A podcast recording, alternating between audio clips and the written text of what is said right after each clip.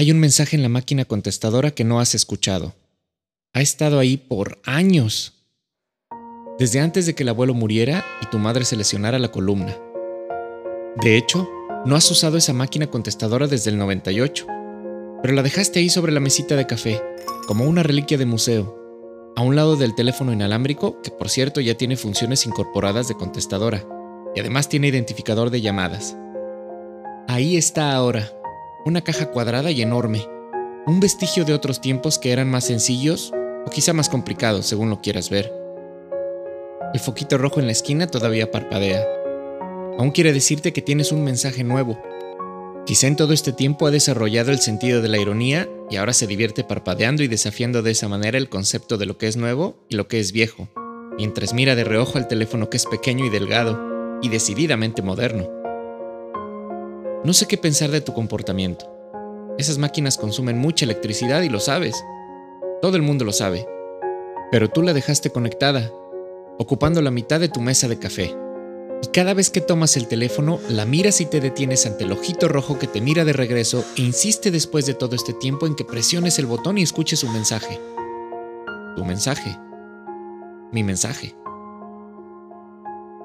A veces lo consideras, hay días en los que tu dedo índice toca suavemente el botón y se queda ahí por 5 o 10 minutos, mientras en tus ojos suceden cosas que nadie puede explicar, ni siquiera tú mismo.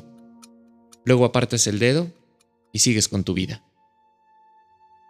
Es posible que tengas miedo, no del mensaje mismo, sino de las consecuencias de haberlo escuchado. Sabes que si presionas el botón, el foquito rojo será historia y entonces sentirás que la máquina ya no tiene uso alguno y que lo mejor será guardarla en el closet o dejarla en la calle para que algún desconocido se la lleve.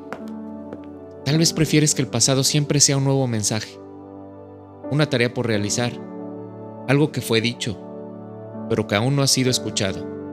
Si ese es el caso, no puedo culparte. Un día, sin embargo, sé que presionarás el botón, ya sea por descuido porque se te cayó un libro muy pesado de las manos y al caer justo fue a dar al borde del botón, o como resultado de una larga deliberación sobre el deber. En cualquier caso, es probable que cuando esto suceda, te sorprenda escuchar mi voz salir del aparato, arenosa y entrecortada por el peso de la obsolescencia y del polvo acumulado. Te preguntarás si mi voz era en realidad así. La contrastarás con la imagen auditiva que habías guardado en tu mente y decidirás que no puedes estar seguro así que elegirás la versión que más te guste. Espero, sin embargo, que después de dos o tres veces de escuchar el mensaje, ya que tengo la seguridad de que habiendo roto el pacto implícito con la máquina, no te conformarás con escucharlo una sola vez. En ese momento registrarás por fin lo que mi voz, que dejó hace mucho tiempo de estar del otro lado de la línea, te pide. Regresa.